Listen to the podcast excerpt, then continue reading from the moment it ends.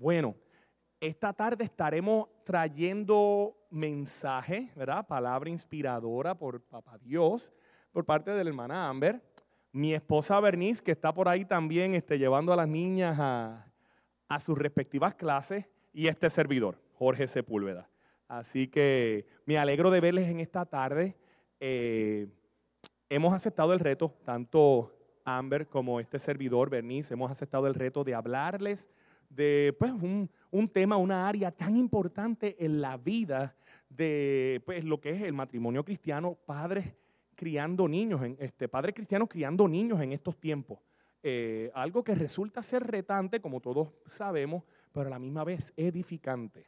Así que pues mm, eh, tenemos comenzando a la hermana Amber, ella tiene eh, un mensaje muy bonito que traer y luego seguido por la hermana Bernice y luego culminando con este servidor. Así que pues, regla número uno, usted puede interrumpir. Regla número dos, usted también puede interrumpir. Y regla número tres, levántese y comparta, díganos algo. En otras palabras, puede interrumpirnos, hacernos preguntas cuando usted así lo, lo requiera. Si está bien con Amber y con la hermana Bernice. Así que, bueno, pues Dios les bendiga y aquí la hermana. Dios les bendiga. Estoy un poco afónica porque estoy pasando gripe, pero ojalá que este micrófono me ayude. Em, lo primero que le quiero decir es que por favor, eh, si pueden o no sé si, si tienen papel y lápiz o si podemos conseguir maybe de atrás, es muy importante. No queremos que esto sea como cualquier otra prédica del domingo. Queremos que usted escriba, tome notas, para que así cuando llegue a su casa pueda estudiarlo y de verdad pueda haber em, recibido algo y poder ponerlo en práctica. Eh, eh, eh, todo lo que se habla, pero mientras más sentidos usamos nosotros, por ejemplo, lo, lo escuchamos con nuestros oídos, lo escribimos y lo vemos, lo repetimos en la casa, lo hablamos, todo eso va a hacer que esto se, se, haga más parte suya y pueda aprender mejor. Así que por favor le insto que eh, tome notas y si necesita que paremos un momento o algo eh, no lo escuchó, pueden interrumpir. Esto es un taller, no es una prédica, es un taller. Es para que usted aprenda y salga de aquí como si hubiese ido a una clase del college o de la universidad. ¿Bien? ¿Cómo es? Ay, santo. ok, bueno, yo he sido mamá por casi siete años, así que no tengo la experiencia que a lo mejor tiene mi madre o a lo mejor tienen otras personas que, eh, que han sido padres por muchos años, pero déjeme decirle que el ser mamá ha sido el reto más grande de mi vida. Y todo el mundo me decía que sí, que era difícil, que esto, lo otro, pero nadie me dijo la seriedad de esto. nadie, es verdad que nadie nos prepara para esto. ¿Sí o no? Qué bueno sería si nosotros pudiéramos ir a la universidad y aprender cómo ser la mejor mamá, el mejor papá. Un manual, pero de eso vamos a hablar. Eh, pero no es así. Cuando eh, nace ese bebé y lo cargamos por primera vez, yo no sé ustedes, pero yo dije, una de las cosas que me vino a la mente fue en esa, una de esas noches que, estaba trasnochada. Y si ustedes me conocen bien, ustedes saben que a mí me encanta que, Cami, dormir. El que no sepa eso de mí no me conoce. y yo estaba tan cansada, tan cansada, tenía ganas de llorar. Yo lo que quería era que el niño se durmiera y yo poder dormir. Yo me acuerdo que dije, ay Dios mío, ¿qué he hecho yo? Y después me arrepentí y dije, no, no es que estoy arrepentida de haber tenido a mi hijo, pero wow, es difícil. Pero bueno, todo eso pasó y cada etapa que he visto en, en, mis hijos ha sido algo que yo he disfrutado con todo mi corazón y a la misma vez lo he sufrido con toda mi alma. Porque es algo, es como un eh, oxymoron, un, you know, e, es lo, ser padre es lo más maravilloso que le pueda pasar a uno y es lo más retante que le pueda pasar a uno. Así que son unos sentimientos muy encontrados, ¿verdad que sí?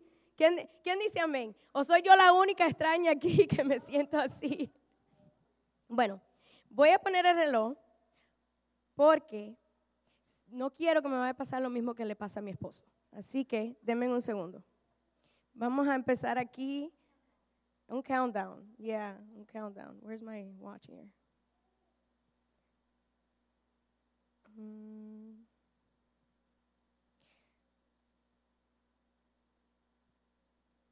Voy a tratar de, darle toda esta información en 15 minutos. ¿Qué creen ustedes? ¿Puedo hacerlo o no lo puedo hacer? Ay, ay, papá, yo creo que no, pero bueno, que Dios tenga misericordia.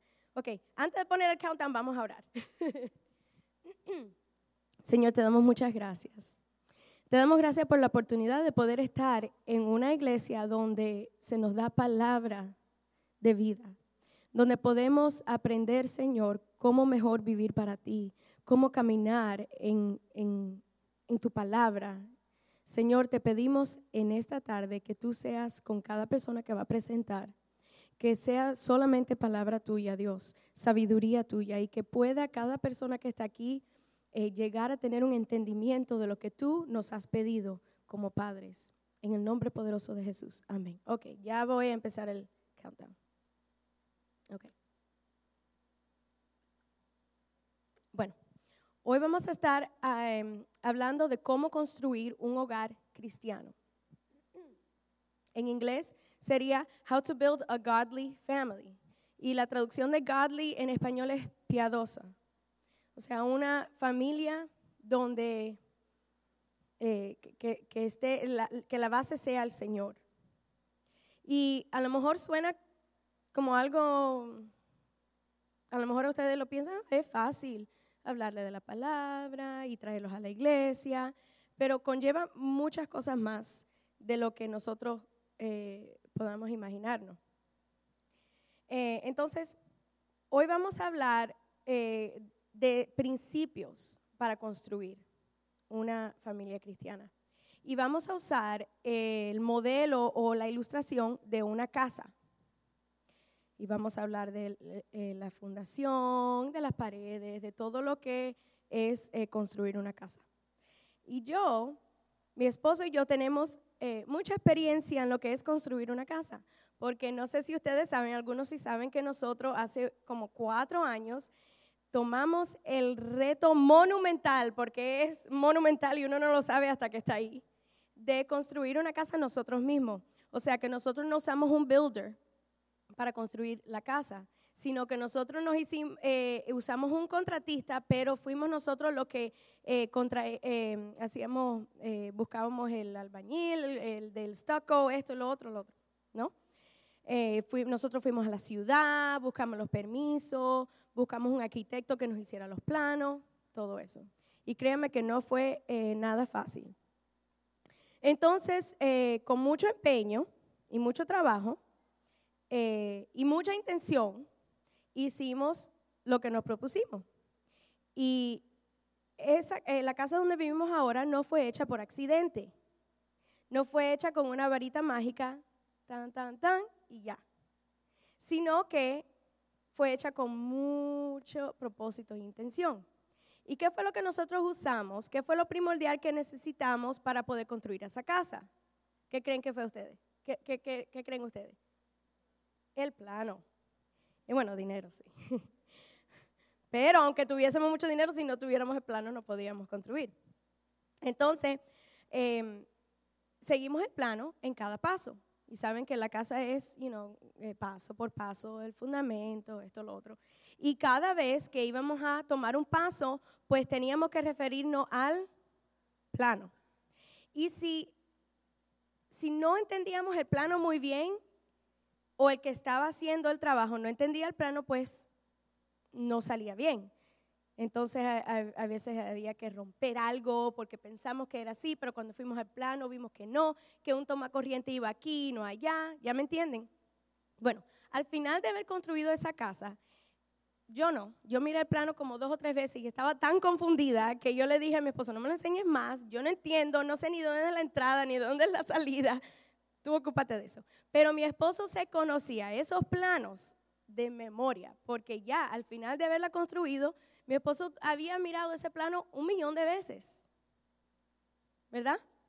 Y al final, cuando ya construimos el em, la casa, pues dijimos, wow, qué bueno, la construimos tal y como nosotros soñamos, eh, siguiendo el plano. Entonces, ahora podemos disfrutar de una casa que es estéticamente placentera, pero también sabemos que la estructura está sólida y está sana, ¿verdad? Ok. Pues vamos a usar este mismo ejemplo, esta ilustración para hablar de cómo construir una casa, un hogar cristiano. O sea, un hogar, no quiero usar la palabra cristiano, me gusta la palabra godly en inglés porque cristiano puede ser un nombre, pero godly es que de verdad los integrantes de ese hogar sean gente de Dios. No solamente los padres, pero los hijos. So, me gusta mucho esa palabra en inglés, godly piadosa, pero a lo mejor algunas personas no, no la entienden como eso. Ok, entonces, vamos a hablar de una cosa muy importante en un hogar. Cuando construimos, ¿qué es lo más importante? ¿Qué es lo primero que construimos? La fundación. Ok, yo le voy a decir un secretico de mi casa, porque que vaya a mi casa dice, ¡wow! ¡Qué casa! ¡Qué hermosura! Bueno, yo creo y pienso que en la fundación de mi casa algo tuvo que haber ido un poco mal en el sentido de que dos cosas que me he dado cuenta yo. Una de ellas es que mi papá puso el piso de, no madera, de lámina. Y mi papá ha puesto pisos de lámina un millón de veces y siempre le han quedado muy bien. Bueno, pues ese piso de nosotros se abre, ustedes saben que el, el es como si fuera un rompecabezas. Se, se está separando y abriendo por un montón de lugares. Y además de eso, que hay lugares donde pisas y se siente hueco, como que te fueses a, ¿ok? Eso me da a entender a mí que es un problema de seguro de la, de la fundación, a lo mejor no estaba bien anivelada. Otra cosa que me vuelve loca es que cuando voy a, lavar la ropa, que termina un ciclo y voy a meter en la secadora, voy a meter más ropa en la lavadora, abro el, la gavetita esa donde se pone el suavizador y todo, y le queda agua. Entonces yo le abro así y se drena. ¿Qué quiere decir eso? Que el piso está como un poquito denivelado, ¿no? Hay un problema con la fundación. Lo que yo no quiero, yo no quiero darle mucha atención a eso porque no me quiero amargar. so, ¿qué, ¿Qué nos dice esto? Que si hay un problema con la fundación, cuando vas haciendo, construyendo la casa, pues pueden salir pequeños problemas o, problemas grandes que son un poco difíciles de arreglar después que la fundación está ahí. ¿Cómo vamos a arreglar nosotros eso? ¿Cómo lo vamos a arreglar?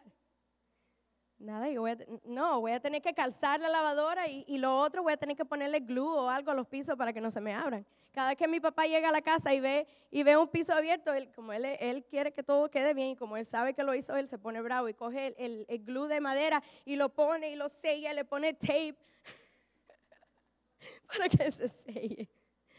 Así que si hay un problema con la fundación, va a haber muchos otros problemas con la construcción de la casa. ¿Ok? ¿Cuál es el fundamento de un hogar cristiano?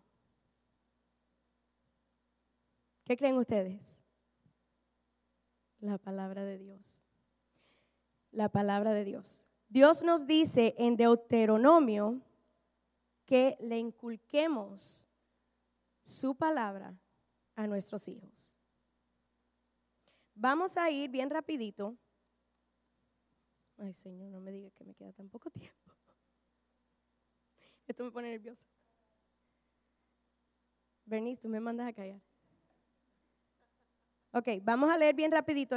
En, Deuteronomio 6 dice, estos pues son los mandamientos, estatutos y decretos que Jehová, vuestro Dios, mandó que os enseñase para que lo pongáis por obra en la tierra, la cual pasáis vosotros para tomarla para que temas a Jehová tu Dios, guardando todos sus estatutos y sus mandamientos que yo te mando, tú, tu hijo y el hijo de tu hijo, todos los días de tu vida, para que tus días sean prolongados.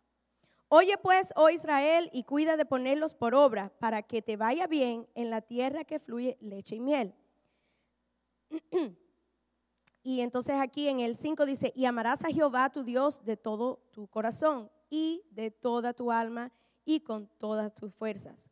Bien importante, padres, escuchen esto ahora. Y los que van a ser padres en, en dos, tres, cuatro, cinco años. Y estas palabras que yo te mando hoy estarán sobre tu corazón y las repetirás a tus hijos. Y hablarás de ellas estando en tu casa y andando por el camino y al acostarte y cuando te levantes. Y las atarás como una señal en tu mano y estarán como frontales entre tus ojos. Y las escribirás en los postes de tu casa y en tus puertas. Algunas versiones, y en inglés dice, you shall impress my words. En español es como eh, imprimir, como un sello, ¿ok? Marcar. Y en español dice las repetirás. Obviamente, al repetirla y repetirla y repetirla, quedan como un sello. ¿Dónde?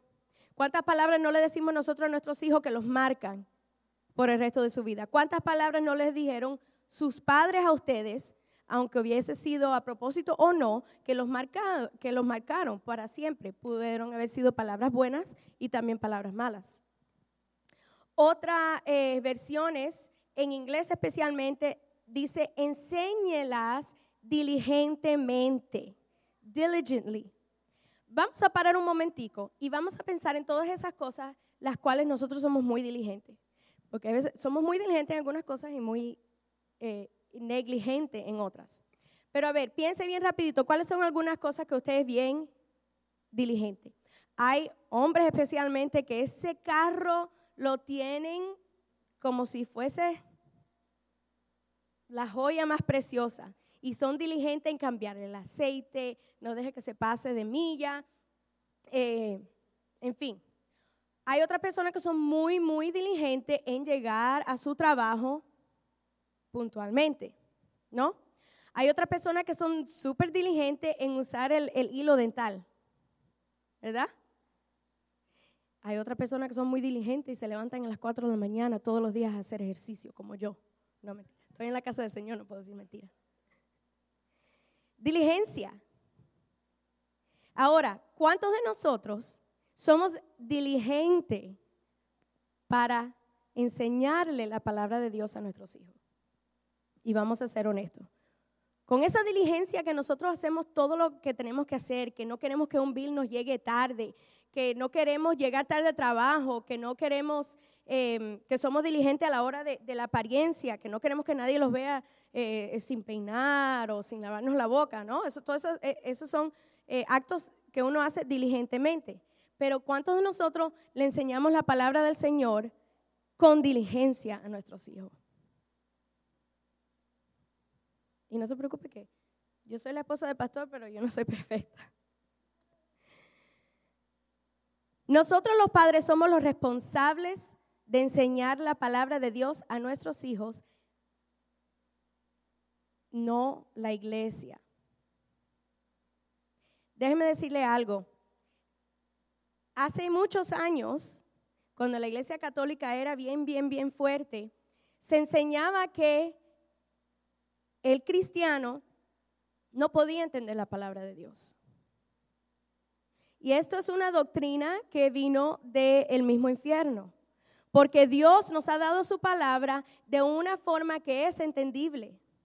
No tienes que ir al instituto bíblico. Es bueno prepararse pero no, no tiene. Y si ves aquí, Dios le manda a los padres a que ellos sean, nosotros somos los que le tenemos que enseñarle la palabra. Igual que usted le enseña a tirar una pelota a su hijo, las mamás le enseñamos a las hijas cómo peinarse, todas esas cosas. Usted puede enseñarle la palabra de Dios. No solamente puede, es que tiene que enseñarle la palabra de Dios. Todo lo demás, la escuela bíblica ahí atrás para los niños, es algo que enriquece su vida.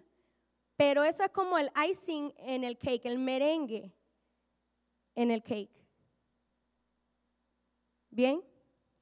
Y usted dirá, pero es que yo no entiendo, yo leo, no entiendo. Mire, simplemente, si usted, está pasando por una situación, si usted está ansioso porque cualquier cosa, el trabajo no está seguro, el dinero, no sé qué, pues entonces usted usa ese mismo, ese mismo eh, problema que usted tiene, va a la palabra de Dios, se llena de la palabra de Dios y después con eso mismo usted instruye a su hijo. Mire qué fácil es, y va a su hijo y le dice, eh, Johnny, ¿sabes qué? Mamá estaba bien preocupada por tal y tal cosa, pero Dios me está enseñando algo.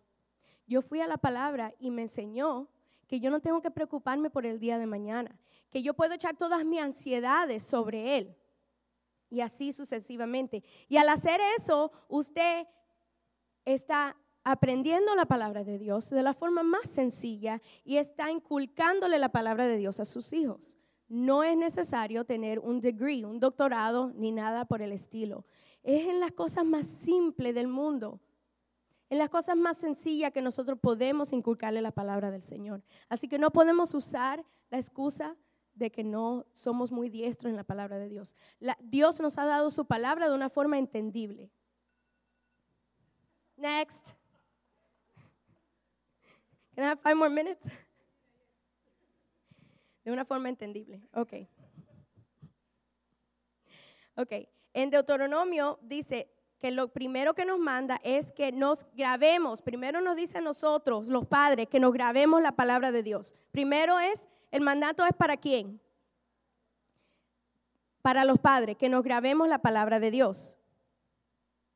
No podemos dar lo que no tenemos, ¿verdad que no? No podemos dar lo que no tenemos. Padre, es importante que nuestros hijos nos vean a nosotros abrir esa Biblia y tener un estudio personal. Si ellos nunca lo ven, olvídense de que ellos van a creer que usted tiene la palabra de Dios en alta estima. Imposible. No lo van a creer. Usted le va a decir, no, porque la palabra de Dios dice esto y porque es importante seguir la palabra de Dios. Y en su mente ellos van a decir, pero que yo nunca te veo abrir la, la Biblia, no sé que sea en la iglesia.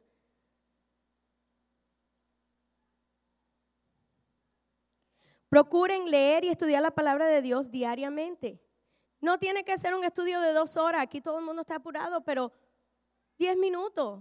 Y procura, hazlo eh, intencionalmente, hazlo en la sala, hazlo en el dining table, para que te vean, aunque ellos estén jugando con su iPad, lo que sea, pero ellos tienen que verte a ti, tienen que verme a mí, abrir la palabra de Dios y estudiar.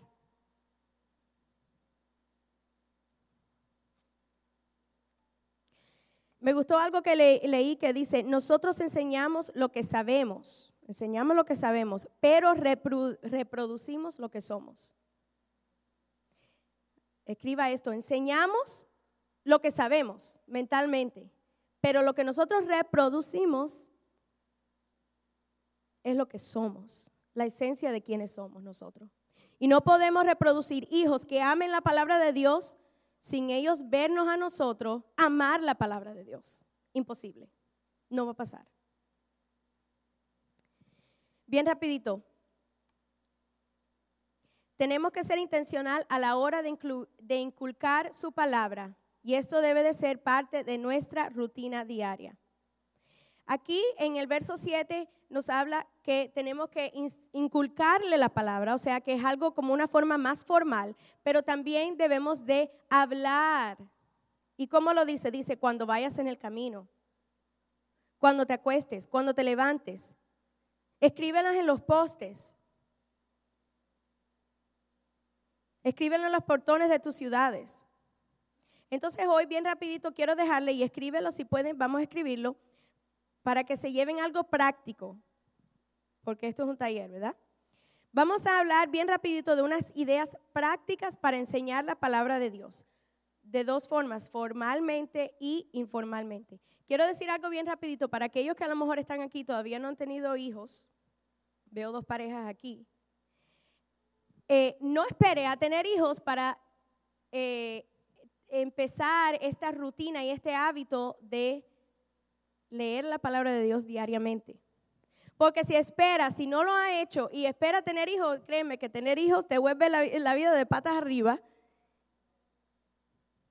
Que déjeme decirle algo, que hay días que yo digo, Dios mío, tengo que bañarme, no tengo ni tiempo para bañarme, apúrate, cuesta a los niños que tengo que bañar. Tiempo ni para bañarse. ¿Qué le hace pensar a usted que si usted no tiene esta rutina y este hábito, que después que tenga hijos va a poder empezar a hacerlo? Imposible, no va a pasar. Bueno, es posible, nada es imposible, pero wow, qué esfuerzo. Así que desde ahora háganse la rutina y el hábito de estudiar juntos la palabra, de tener devociones ustedes dos. Créanme que ahora ustedes piensan, ay, no tenemos tiempo para nada. Ahora yo pienso cuando Tito y yo no teníamos hijos, y yo ¿qué hacíamos nosotros? Qué vida más aburrida como dormíamos.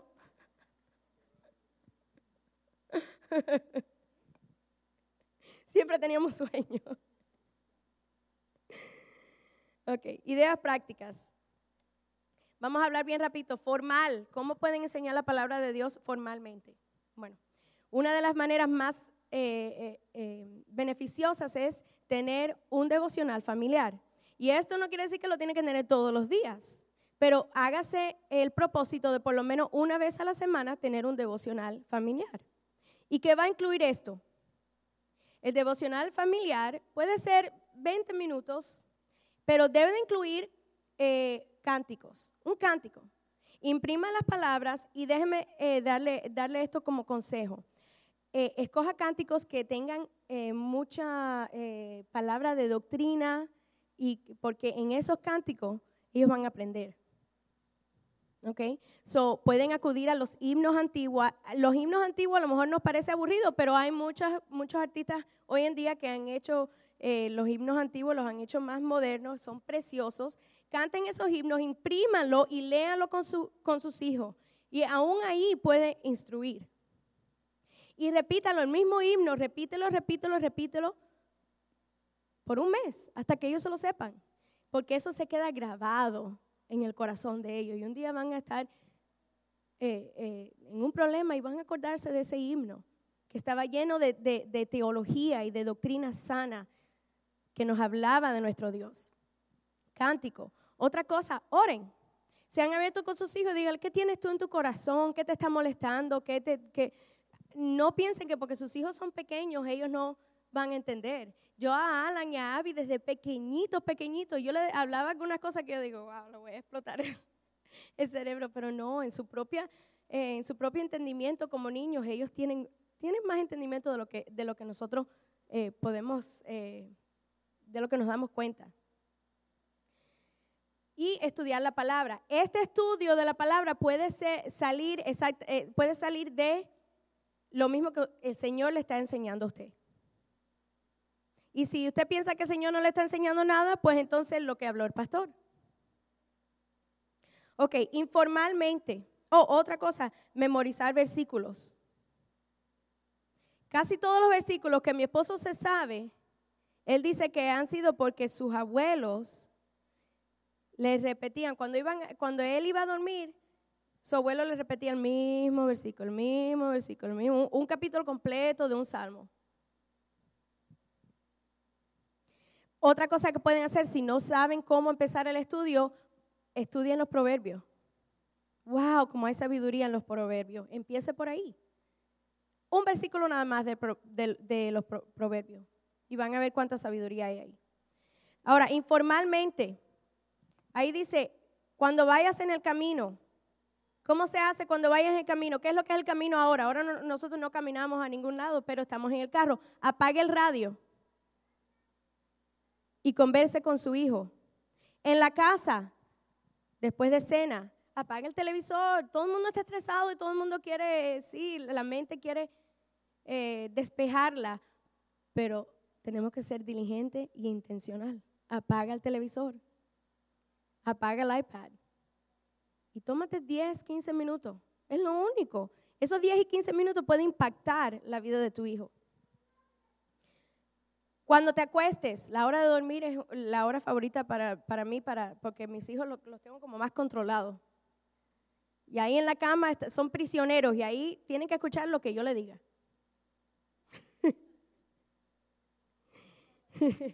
Child abuse, no.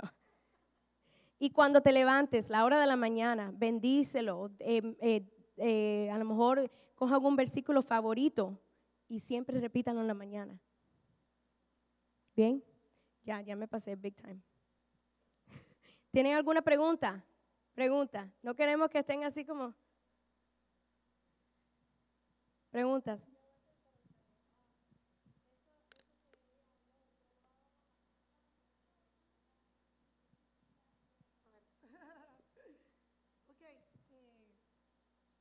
¿Qué habla aquí? Yo no quería usar el micrófono. sí. Eh, Dios les bendiga. Para aquellos que no me conocen, mi nombre es Bernice Sepúlveda. Yo creo que todos me conocen, ¿verdad? Estoy muy contenta con la oportunidad de estar aquí. Es la primera vez que actually tengo la oportunidad de hablarle como, ¿verdad? un grupo de, de, de la iglesia. Eh, tengo a cargo el estudio de mujeres y nos hemos estado gozando. Eh, tuve 12 mujeres, el grupo se ha ido achicando poco a poco, pero hemos tenido unos momentos bien lindos de, de intimidad con Dios y de aprender juntas. Eh, estoy un poquito nerviosa, actually, ¿sabes? Que es la primera vez que hablo aquí. Eh, soy, estoy casada con este caballero que está aquí hace 12 años y tenemos tres niñas. las gemelas tienen 6 años y Laila tiene 2.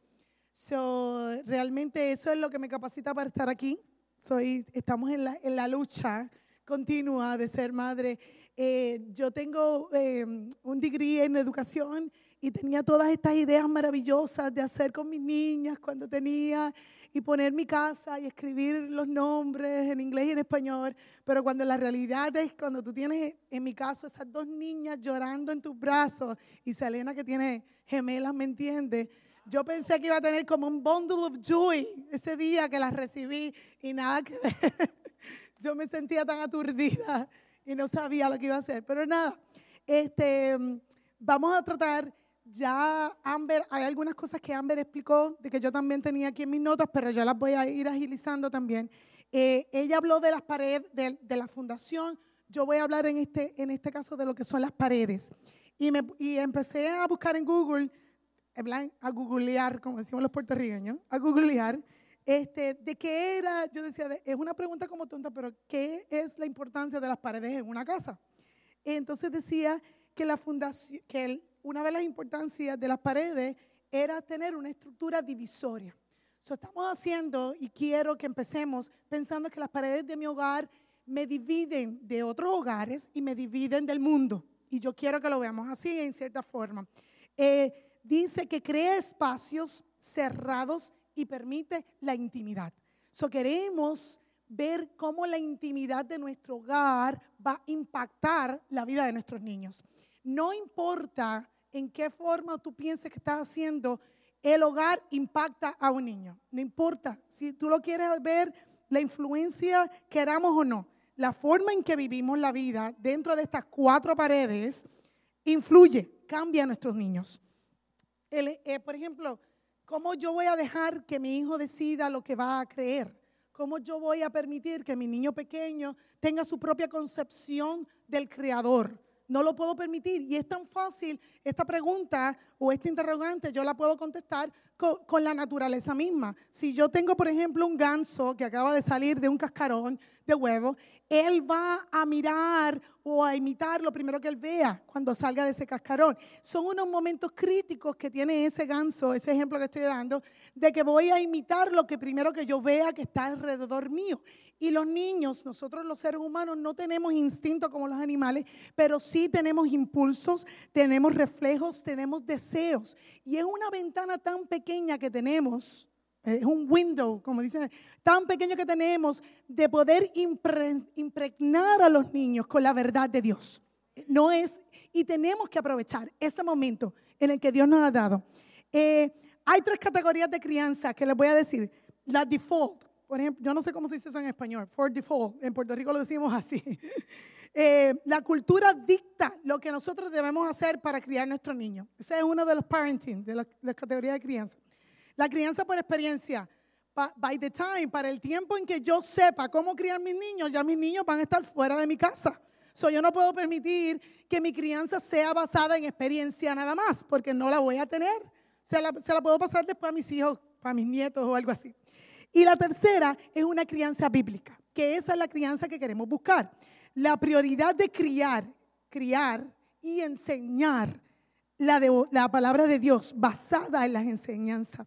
La ausencia o la mala aplicación de una, de una instrucción religiosa durante este tiempo tan importante en el desarrollo del niño puede producir una limitación severa en la profundidad de la devoción futura de este niño.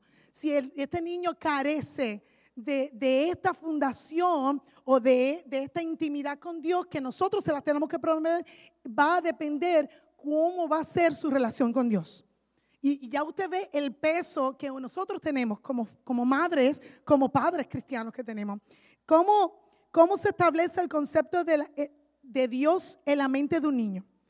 Es un hecho que un niño identifica a sus padres con Dios. No hay forma de cómo este niño que acaba de abrir los ojos o que lo tenemos va a conocer a un Dios que no conoce. La relación va a venir entre él y yo, entre los niños y nosotros. Querramos o no, ellos van a experimentar el amor de Dios a través de nosotros y la bondad de Dios y su conocimiento de lo cuán- cuán- cuánto Dios es bondadoso para nosotros. Dios es un Dios de amor, pero también es un Dios de autoridad. Y nosotros no podemos descuidar eso. Amor, amor, amor, pero con autoridad. Dice en Efesios 6, hijos, obedezcan el Señor a sus padres, porque esto es justo. Yo les repito esto a mis hijos. Porque yo tengo, Dios es un Dios que exige obediencia. Y yo tengo que deci- decirle a, Dios, a mis hijos, yo te tengo que enseñar a obedecerme a mí. Yo te tengo que enseñar. Es algo que tú tienes que enseñarle. Porque no le va a salir. Es una decisión del niño. Y yo te tengo que enseñar a obedecerme, dice, honra a tu madre y a tu padre, que es el primer mandamiento con promesa, para que te vaya bien y disfrutes de una larga vida en la tierra. Y ustedes, padres, no hagan enojar a sus hijos, sino críenlos según la disciplina e instrucción del Señor. Tenemos que, que criarlos y también instruirlos. Mostrar a nuestros hijos amor sin autoridad es una distorsión de la naturaleza de Dios. Si mostramos amor, no estamos realmente mostrando la relación que ellos van a tener con Dios. Eh, en Proverbios 22, 6 dice, instruye al niño en su camino. Y como las paredes son la identidad de- del niño, van a formar lo que es la identidad, quiénes son ellos. Cuando me da curiosidad que yo estaba estudiando, que dice Proverbios 22, 6, instruye al niño en su camino. So, ¿Qué es lo que el niño, quién es nuestro niño? Yo escuché una vez en una conferencia que decía, pídale a Dios que Dios te ayude a ser la, la madre o la mamá de este niño que Dios desea que sea. O sea, yo tengo que pedirle a Dios, ayúdame Dios a ser la mamá de Liani, que ella, Liani sola necesita. Yo tengo tres, pero cada uno de mis niños tiene necesidades diferentes. ¿Qué es lo que ella necesita? Señor, revélame cómo orar por mi niña y ayudarla a que ella pueda alcanzar el potencial tanto educativo, que ¿verdad? que de las madres tenemos la educación a cargo, como espiritual. No podemos dejar eso nada más. Eh, el, el- el doctor Dobson, que es uno de los escritores famosos eh, de, de enfoque a la familia y es un psicólogo familiar, él habla que en los primeros años de vida el niño debe, debe someterse a un programa sistemático religioso. O sea, la iglesia sí, sí cumple una función.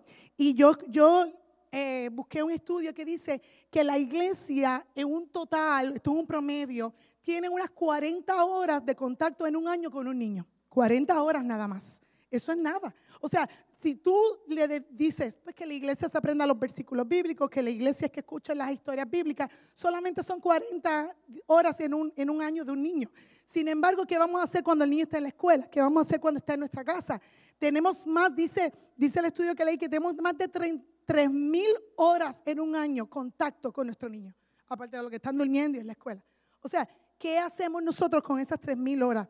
Dice, en Santiago 1.5 dice, si alguno de vosotros tiene falta de sabiduría, pídala a Dios. Lo que decía Amber, yo no tengo que tener un exégesis ni un teólogo, pero si yo tengo la necesidad de enseñarle a mis hijos, pido sabiduría, no la tengo. Mi copa está vacía, yo tengo que enseñarle a mis hijos que lo que Dios me está diciendo a mí. Déjame, no repartí esto. Jole, repárteme. Oh, Amber. ¿Qué te cualifica? ¿Qué cualifica una persona para enseñar? Una persona para decir, pues tú puedes enseñar porque tú eres un experto, porque soy un, un perito en la materia, ¿verdad? Yo, ¿qué, qué- me cualifica? Quizás nosotros no seamos expertos, pero sí tenemos un Dios que es experto en la materia. Y estamos hablando que es la palabra de Dios. Pídala, pídame, Señor, necesito tu sabiduría. Este, lamentablemente está los conceptos, los, lo hubiese repartido a tiempo. Dice, hay cinco conceptos espirituales que debemos enseñar con diligencia a nuestros hijos. Cinco conceptos. Ahí este, eh, Amber los está repartiendo. Quiero que sepan que estos cinco conceptos los saqué del libro de, Dr. Dobson. Y, si ustedes, aquellos que no tienen todavía niños y nosotros, si, si lo ponemos como que en algún lugar en nuestro, y le digo, estoy enseñando este concepto a mi niño, yo creo que de hoy va a ser la diferencia desde que cogí esta conferencia, no porque la estemos enseñando a nosotros, y después. Y entonces yo como madre que estoy en este proceso, también tiene que haber una diferencia en mi hogar de ahora en adelante, porque el conocimiento que tengo en este momento. Mira, el concepto número uno dice, y es basado, amarás al Señor tu Dios con todo tu corazón. Marcos 12:30. ¿Está tu hijo aprendiendo a amar a Dios con medio del amor y la ternura? ¿Está aprendiendo a hablar del Señor? ¿Está aprendiendo a leer la Biblia, aquellos que ya están aprendiendo a leer? ustedes lo van a leer. El concepto número dos, voy a seguir avanzando. Amarás a tu prójimo como a ti mismo. Eso está en Marcos 12:31. Está aprendiendo a comprender a otros e identificarse con sus sentimientos. Cuando uno le dice, mira, pide perdón, pero ¿por qué pedir perdón? Porque Dios es un Dios de perdón. Porque tú tienes que mostrar perdón. Ayer nosotros tuvimos, yo le, hicimos una fiesta de cumpleaños a las niñas y ella me preguntaron, mamá, voy a recibir muchos regalos. Y yo le dije, acuérdate que los regalos no son lo importante. Lo importante es compartir con los demás, darle amor a tus amiguitos. Y entonces, eh, eh, ¿sabes? Porque ese momento yo no lo puedo permitir pasarle que, ah, no, no, no te preocupes por los regalos. No, yo tengo que pararme en ese momento y decirle, es un momento que yo tengo que enseñarle a ella que no, no los regalos que yo recibo es mejor dar que recibir. Y se lo tengo que repetir, repetir, repetir. Eh, el tercer concepto dice, enséñame a hacer tu voluntad porque tú eres mi Dios. Está basado en Salmo 143, 10. Una de las preguntas está, ¿está aprendiendo a comportarse correctamente en la iglesia y en la casa de Dios? ¿Sabe la diferencia de comportarse en el hogar? El concepto 4, teme a Dios y guarda sus mandamientos, porque esto concierne a toda persona está aprendiendo a guardar el día del Señor, en, nosotros venía a la iglesia el domingo, está aprendiendo a ser sincero y honesto. Yo quiero que en su casa las lean todas, ¿ok? Tienen asignación. Dice, el último, dice, más el fruto del Espíritu es el dominio propio.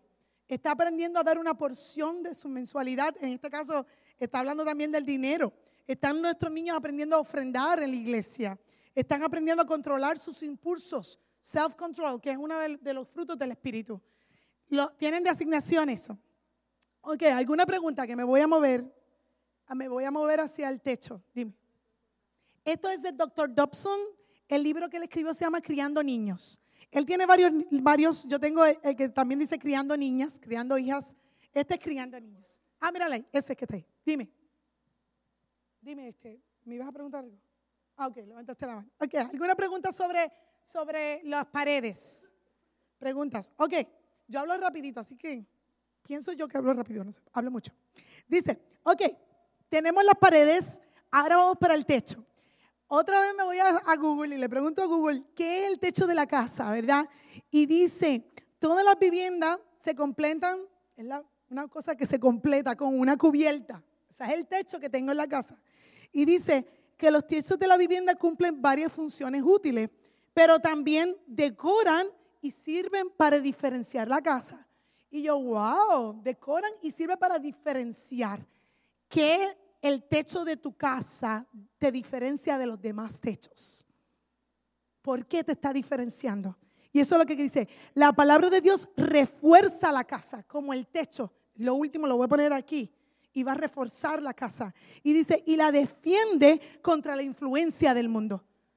Es como igual, como dicen en, Efesios, que dice, ponte el yelmo de la salvación. Me pongo el yelmo de la salvación porque en la mente es lo más que ataca el, enemigo. Si yo me tengo que poner ese yelmo de que yo soy salvo, yo voy a poner el techo en mi casa de que mi casa se salve, que yo y mi casa serviremos a Jehová. Y, eso es lo que me va a diferenciar de todos los demás. Dice en Salmo 90, y voy a hablar rapidito del tiempo. No tenemos tiempo, que fue lo que dijo Julie, que el tiempo es lo peor. El Salmo 90 me dice, me habla, es una oración de Moisés, habla sobre el tiempo. Los tiempos del Señor son distintos a los míos. Habla, aquellos que puedan sacar el Salmo 90. Y dice, un estudio dice que dos de cada tres personas declaran que tienen estrés por falta de tiempo. Dos de, dos de tres. O sea que aquí tú no tienes tiempo, tú no tienes tiempo. Si vamos así a contarlo, tú no tienes nada de tiempo. Y tienes estrés. Dice, el 40% de la sociedad declara que pierde sueño por el estrés. Eso es mucho. Dice, el 33% dice que pierden productividad en su trabajo y el 60% de la sociedad van a sufrir en algún punto dado de su vida fatiga. A Joel se le cayó el pelo cuando nacieron las gemelas. Y él, mira, le, salió, le, salió, una enfermedad que se llama alopecia. Y entonces él, él va al, doctor y le dice, doctor, mire, y dice, eso es falta de estrés. Y dice, no, yo no tengo estrés, le dice él al doctor. ¿Y algún suceso grande en su vida ha sucedido? Sí, mi esposa tuvo gemelo. Caramba, por su... ¿Cómo que tú no sabes que estás estrésico en tu vida? Mira, no tenemos tiempo y es la realidad. Por eso, como dijo Amber, tenemos que ser intencionales. No podemos decir cuando tenga tiempo. No, vamos a buscar el celular, pon el calendario, vamos a ser intencionales. ¿Cuánto contacto de tiempo tenemos con nuestros hijos? Es verdad que yo te dije tres mil y pico de horas en un año, pero realmente en el día, si mis hijos están seis horas en la escuela y yo llego a cocinar, a buscar, ¿cuánto contacto visual yo tengo con mis niños, con mis hijos? Mira, eh, vuelvo y repaso rapidito lo que el versículo 7 que dijo Amber. En inglés dice impress. Yo tengo que, que, que Imagínense un carpintero que está de una madera formando algo. Yo tengo que formar esa base, ese amor. Yo tengo que formar, dice, ah, eh, dice cuando dice, háblalo, incúlcalo. Háblalo en la mañana, en la noche. Lo primero que tú le hables a tus hijos. Yo escuché un conferenciante que decía, mira, no esperes que tú vayas a reaccionar al día está preparado para recibir a tus niños. Levántate un chipito más temprano, aquella que le gusta dormir. Y no es, que te levantes a, hacer un ayuno y una, una, oración a ir, pero unos cinco minutos que tú te levantes más temprano, que tú no vayas a reaccionar el día a los niños. Porque si tú te esperas que los niños, ay, sí, busca esto. No, vamos a bendecirlo. Y lo primero, buenos días, ¿cómo estás? Vamos a bendecir a nuestros niños. Dice ya quisiéramos nosotros que le enseñáramos una cosa a los niños y rápido la captaran, ¿verdad? Que yo no tuviera que repetir. Pero eso es una de las bases de la educación, es la repetición. Los niños aprenden por repetición. No hay forma. Los niños aprenden por repetición. Y dice, y Dios le interesa nuestro tiempo. nosotros tenemos que ser intencionales con el tiempo. Dice en Efesios 5, 15, 16, dice, así que tengan cuidado de su manera de vivir Dios le interesa tu tiempo y mi tiempo. Y dice, no vivan como necios. Es fuerte. Si vives como en, en, modo automático, dice que eres necio, somos necios, incluyo. Dice, sino como sabios, aprovechando el máximo cada momento oportuno. Cada momento oportuno. Porque los días son, ¿cómo son los días? Cortos. Cortos. Efesios 5, 15 y 16. Dice, cada día tengo una oportunidad de utilizar nuestro tiempo correctamente. Todos los días tenemos una nueva oportunidad. Pues ayer no lo pude hacer, pero hoy yo lo voy a hacer. Voy a decir rapidito unas cuantas, eh, para complementar a, Amber, unas cuantas prácticas que podemos hacer algo práctico en nuestro hogar. Dice, decidir el tiempo de estar en tu casa. Tenemos los niños en soccer, tenemos los niños aquí en gimnastics. Bernice invita a una fiesta y hay que ir. a última hora hay que ir. Tenemos muchas cosas en nuestra agenda, ¿verdad? Pero mira, seamos intencionales. Vamos a sacar un sábado, dos que no hagamos nada más que quedarnos en nuestra casa, en esas cuatro paredes, ¿verdad? Aquellos que tengan que trabajar son entendibles, pero que por lo menos intencionalmente en tu casa tus hijos sepan, yo me voy a quedar aquí. A mi, a mi marido le encanta salir tiene la, como dice, en pata caliente. Y mis hijas, tú le preguntas, ¿qué tú quieres hacer hoy? Vamos a quedarnos aquí. Ella le, yes. Tú lo ves que la cara de que yo quiero salir como si fuera un nene chiquito. Pero es ser intencional. Vamos a quedarnos, vamos a hablar, vamos a disfrutar. Porque esos son los momentos. Cuando tú le preguntas a un niño si, si se acuerda que fue a Disney World a los tres años, no se va a acordar. Pero sí se va a acordar cuando papá la agarraba y se la ponía aquí y la caminaba por toda la casa. Eso siempre se va a acordar. Siempre se va a acordar ese momento no va a volver para atrás y tú tienes que, estar pendiente de capturarlo y utilizarlo correctamente. Usen sus calendarios, póngalo, un tiempo de familia. Utiliza el tiempo de cena efectivamente. En la cena, apague los celulares, cojan una canasta bonita, vamos a cenar. Mis hijas, mis hijas saben, dice, mamá, podemos poner, ver un videito. Ella le dice, en YouTube, un videito can we watch? Y yo, no, vamos a comer. Pero ayer, ayer tú nos dejaste. no, no, pero hoy vamos a hablar.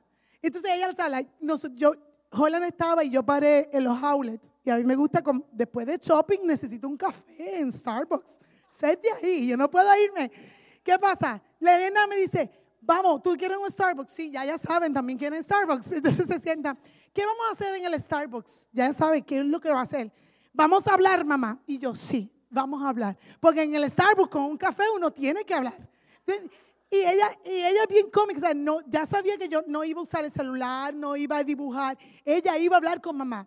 Y ese momento, cuando mi hija me dijo, vamos a hablar, usted sabe que a mí hasta la piel se me erizó, oh my God, mi hija quiere hablar conmigo, olvídate de esto, olvídate de la... ¿Qué, qué, qué café tú quieres?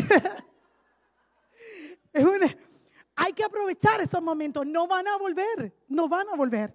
Y dice, el tiempo devocional lo, tocó ella. Tres, eh, eh, Doctor Dobson dice que depende de la edad. Dice tres, cuatro, cinco minutos, uno, un versículo. Eh, habla de lo que tú conoces. Habla de lo que Dios te está ministrando en tu vida. Tienes que hablar. Si en este momento tú tienes un, un, problema económico, habla de eso, como dijo, háblale. Y háblale de que no sé, no sé la solución, tengo este problema, pero Dios me va a ayudar. Y confiamos en un Dios que provee. Está, está alerta a los medios. Ojo con los medios. Saque los televisores de los, de los cuartos de los niños. Y eso se lo digo. En mi casa, yo me crié en un hogar cristiano y nunca hubo un televisor en mi cuarto. Sáquenlos. Y usted verá, usted verá que va a haber una diferencia. Que las computadoras se usen en lugares comunes donde yo pueda ver. Porque usted sabe que estos niños saben una cosa increíble. Y por más parental, ¿cómo es? parental control que usted tenga, ellos van a descifrar cómo agarrar. Escuche, mira, en el, en el road trip nosotros le dimos las iPads a las niñas, las, tabletas, y yo decía, ay, se me olvidó comprarle unos audífonos. ¿Verdad? Como que, ay, para que no nos interrumpiera, porque cada una tenía una cosa diferente. Y yo le digo, ay, no, mejor así, porque escuchamos lo que ellas están escuchando. Y Así que está pendiente. Controla. Tú eres el papá de autoridad. Controla el tiempo que ya tenga esa iPad, ese celular, ese televisor prendido en tu hogar. Aunque le llamen como sea. Ana, es como, ¿qué, ¿qué, fue lo que dijo Masi el domingo pasado? Tenemos que ser anormales. No podemos. No podemos. Y dice, cuando estemos en el carro, vamos a ser intencional, como digo, seamos apagar, apagar radio, no que es malo, pero aprovechar el tiempo. Yo recibo a las nenas y le digo, ¿cómo está? Eh, a veces le, hago, ¿cómo tuviste? Bien. A veces le digo, dime una cosa graciosa que te pasó hoy en la escuela. Y ella me contesta. Si le pregunto con qué, bien, pero si le pregunto una forma diferente, le digo, dime algo malo que pasó hoy. Hasta eso. Y entonces sí, ellas pueden hablarme. Y, a veces hasta yo misma, porque aprovecho, como yo guío treinta y pico minutos hasta mi casa, un poco más, yo aprovecho, pues tengo que llamar a mami. Y se me olvida que el carro es un momento importante de que yo pueda hablar con ellas y conectarme con ellas, sobre todo los que tenían hijos varones. Dice los estudios que los hombres, y eso nos, nos lo enseñó el conferenciante, que los hombres hablan mejor cuando estás de hombro a hombro, sin mirar. Las mujeres nos gusta el contacto físico. Mírame, yo te miro, pero los hombres no, los niños no. Trata de que el carro, tú mirando para allá y él mirando para allá, y probablemente tu niño, tu hijo se va a abrir. Si he's to open up. Dice, limita las actividades extracurriculares. Está bien el soccer, pero no que una por temporada. No que tenga soccer, que tenga aquí, que tenga allá, y después tú, tú lo que tú eres es un chofer de tu hijo. No, no, no, eso no puede ser así. Dice, vamos a dar una caminata. Unplug, dejemos los celulares, caminemos. Mi, Jorge le dice a la nena, vamos a caminar por el barrio, como si fuera, como si la urbanización donde vivimos el área, por el barrio, papá, una caminada por el barrio. Y se ven y y a veces las nenas obviamente lo dejan atrás y Jorge después está todo así, pero, pero ellas saben que a lo mejor cuando seamos más grandes, ese momento de caminata con Jorge, que no a veces no es muy seguido, pero sí lo, lo, lo tratamos de hacer. Este, dice el, el, el, que estaba estudiando, dice que un viaje misionero en familia, eso sería espectacular. Dice que no hay forma más grande de impactar a tu hijo que tú sirvas al lado de él. No solamente, eh, si, si, tuviéramos la oportunidad, dice que los 13 años es, es una edad importante y si aquellos que pudiéramos tener la oportunidad de ir a algún viaje misionero con sus hijos, lo podamos hacer. Y no solamente tener que viajar fuera de los Estados Unidos, aquí mismo, que tu hijo vea que para ti es importante trabajar en la iglesia y ser voluntario. Trabajar mano a mano. A mí me encanta cuando yo veo a Tomasita y a la hija irse las dos juntas para allá. A mí me encanta. Y a Anaí, que la hija, que ellas, madre e hija, tú con su mamá, que van a trabajar juntas a, estudiar los niños. Es maravilloso ver que tu hijo trabaja al lado mío en la iglesia. No solo es importante en casa, sino fuera de mi hogar. Dice, bendice, con esto termino, bendice a tus hijos con la palabra de Dios. Oremos la palabra de Dios durante nuestros hijos. Permita que ellos escuchen lo que Jesús confirma de su identidad a través de la palabra. ¿Qué soy yo? ¿Cómo Dios me creó? Yo soy especial porque soy una hija de Dios. Y yo te bendigo con la palabra del Señor. ¿Alguna pregunta? ¿Algún comentario?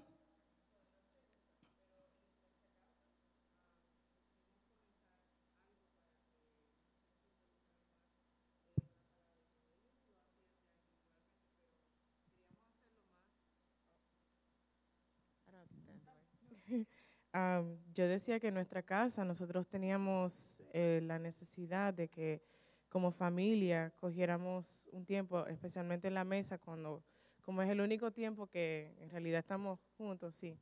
Eh, entonces yo me puse a buscar en Amazon y quiero compartir esto con ustedes. Es un libro en inglés, pero se llama, a ver,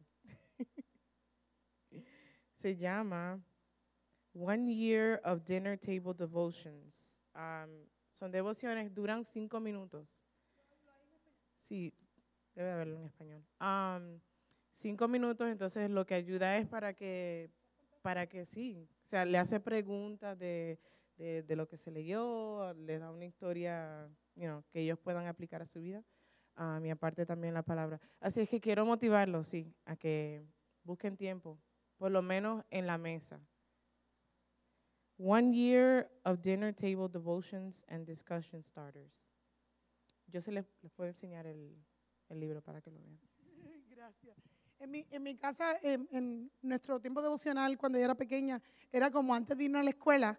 Eh, también otros recursos papi utilizaba y todavía es el día que a mí me encanta, se llama Upper Room, el, el aposento alto que tiene un versículo bíblico, una, como una pequeña historia y un pensamiento para el día y nos íbamos, leíamos eso y nos íbamos, orábamos y nos íbamos para la iglesia, para la escuela. Así que siempre busquen, hay muchos recursos y cojan el, el nombre del, dime, del libro.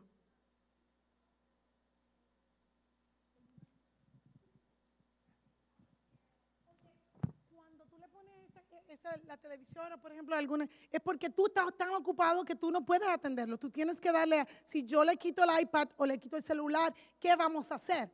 Entonces te toca a ti como padre, eh, eh, y no es que te toca a ti entretenerlos, ellos también pueden aprender a entretenerse solos, por decirlo de esa forma, pero tener una actividad, entonces, ¿qué hacer con ellos? Como tú dices, pintar, eh, igual, a Jorge le toca también sentarse a jugar con las Barbies, en casa hay niñas nada más, pero, pero tú entiendes, tú también tienes que esa necesidad de hacer la actividad con tu niño, cuando tú le limitas el tiempo de screen time, cuando le limitas el tiempo,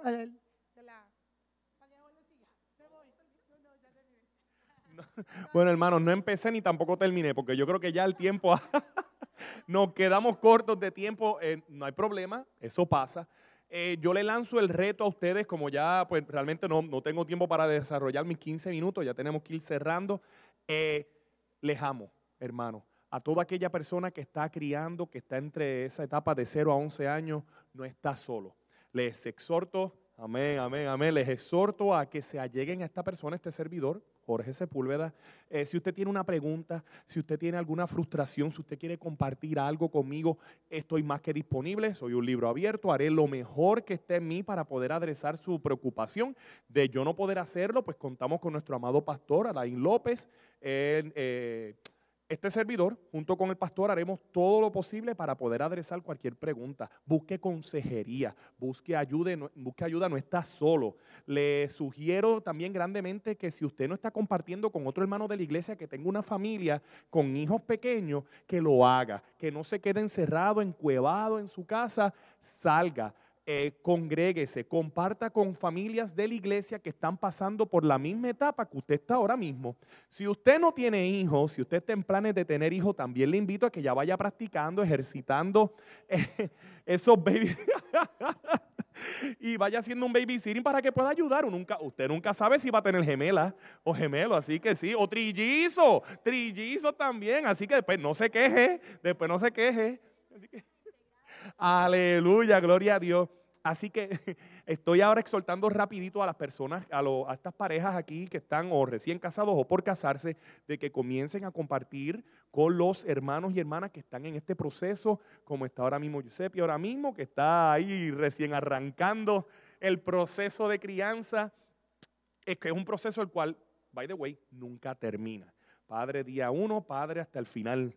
Así que les exhorto grandemente a que por favor, como muy bien Amber y Bernice lo han dicho, se apeguen a la palabra, a la oración, al ayuno, a buscar la ayuda del hermano. Usted no está solo, usted cuenta con una iglesia maravillosa que le ama, que le ayuda y tal vez no tengamos todas las respuestas para todos sus problemas y preocupaciones, pero sí le vamos a ayudar en la oración y sí vamos a estar a, su lado cuando usted más nos necesite. Eh, les quiero también decir que yo había traído, era Génesis capítulo 22, versículo 17.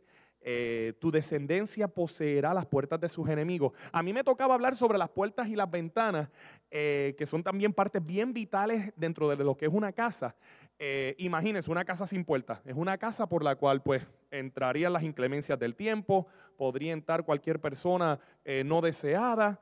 Génesis capítulo 22, versículo 17, famosísima porción bíblica de Abraham cuando Dios le pidió a su hijo. Lo van a poder leer por ahí. Eh, disculpen que no pueda extenderme mucho en esto. Estoy tratando de, ¿verdad? Lo que llega al otro grupo, ¿verdad? Estoy aquí como que robando unos minutitos. Pero, pero les pido no es tanto, ah, pues seguimos entonces. Les pido de encarecidamente que usted hace, padre, madre que me escuche, usted sea bien celoso con las personas que entran y salen de su casa. Si usted sabe que las personas que hoy por hoy están entrando a su casa son personas que no son de edificación, son personas que no tienen un buen testimonio, que están trayendo cosas que son nocivas o malignas para su hogar, usted está mal. Yo le exhorto grandemente que usted haga todo lo contrario y que usted traiga luz a su casa, que usted invite hermanos de la iglesia, que usted invite al pastor, que usted invite a amistades que usted sabe que son temerosos del Señor y que son personas que realmente eh, militan con usted en la iglesia. Eh, no estoy diciendo que si usted tiene un vecino que tal vez es inconverso, que tiene un vecino que tal vez se encuentre confundido, usted le va a dar la espalda, pero no, usted tiene que dar testimonio, usted tiene que estar confiado y seguro de que su casa es templo de Dios. Así que es bien importante que usted sea bien celoso con las personas que entren y salgan eh, de su casa. De igual manera, estoy hablando de la puerta física, también de igual manera la puerta espiritual. Nosotros los padres somos eh, responsables de velar por la puertita del corazón que tienen nuestros hijos música secular, mucha televisión, demasiado videojuego, dejar que amiguitos y amiguitas de la escuela sean los verdaderos consejeros, representantes, abogados y, emisarios y voceros de nuestros hijos, está mal. Nosotros tenemos que ser bien responsables y ser extremadamente celosos de la puertita del corazón de nuestros hijos. Amén. Me toca también hablar de las ventanas. Las ventanas pues son ese óleo santo. Las ventanas es, esa, es ese orificio en cada hogar donde pues mire, podemos ver hacia afuera, como también se puede ver hacia adentro. Que nuestro testimonio sea uno bueno. Que lo que las personas puedan ver que está ocurriendo en nuestra casa a.k.a. nuestro corazón, sean cosas buenas y no malas. Que nosotros podamos también utilizar la ventana como promesa del Señor. Que podamos ver a nuestros hijos irse todos los días y regresar con la cobertura del Espíritu Santo, que es tan importante. No utilicemos ventanas como si en lugar de puertas. Seamos buenos porteros, no dejemos que influencias, no dejemos que cosas que los niños ven en la escuela o que vean en otro lugar entren por las ventanas. Seamos celosos también de lo que ocurre, ¿verdad? Eh, en las habitaciones de nuestros hijos, ¿verdad? No dejemos que las ventanas sean utilizadas como puertas. Eso es bien, bien, bien importante. Eh, terminando, sí, pastor, ya estamos ya, ya casi, ya casi. Eh, pues como le decía, tu descendencia poseerá las puertas de sus enemigos. Nosotros tenemos que educar hijos que cuando ya estén listos, cuando ya sean más maduros y salgan fuera de la casa, vayan a poseer o a conquistar otras puertas para Cristo. Nosotros tenemos que preparar una generación que salga a la calle a proclamar el nombre de Dios y su justicia. Es bien, bien, bien importante. Así que ya por ahí vienen los niños. Disculpen que haya tenido que ser tan rápido. Les amo mucho. Vamos a orar, vamos a orar rapidito. Este, ¿Alguna pregunta eh, o comentario? Eh, si usted no se siente cómodo y quiere hablar conmigo offline o fuera de, línea, como, como, se diga, por favor acérquese a mí, a mi esposa Bernice, a Amber. Estamos aquí para ayudarles, para escucharles. Así que les amo mucho. Dios les bendiga muchísimo. Y pues vamos a orar, vamos a orar rapidito. Amado Padre Celestial, Señor, te damos gracias por este día, por este hermoso tiempo de taller, Señor, criando niños, Señor. Padre amado, pedimos por esta generación que se levanta, Señor. Padre amado, te pedimos por estos niños que se forman, Señor. Danos la fuerza, las herramientas, las energías, Señor, para seguir día a día educando a nuestros niños en tu temor, en tu amor, Señor, y por tu palabra, Dios. Te pedimos en esta hora, Señor, que tú les alejes de todo mal, Señor, que tú canceles todo ataque del enemigo, esos dardos que intentan herir, Señor esos regalos que tú nos has dado, Señor, se han echado fuera, Señor, y cancelados en tu nombre santo. Que tú derrames, Señor, poder y sobre todo mucho amor en la vida y los corazoncitos de estos niños, Señor. Ayúdanos, Señor, habla nuestras vidas, Señor, y ayúdanos como padres, Señor, a poder nosotros sembrar esa semilla en su corazón desde temprana edad, Señor, para que cuando aún así ya ellos sean viejos, Señor, así te cuiden, te conserven en su corazón y puedan hablarle a la siguiente generación de lo hermoso de tu amor, Señor, de tu misericordia y tu santidad, Señor. Es en tu nombre santo que hemos orado y el pueblo de Dios dice, amén.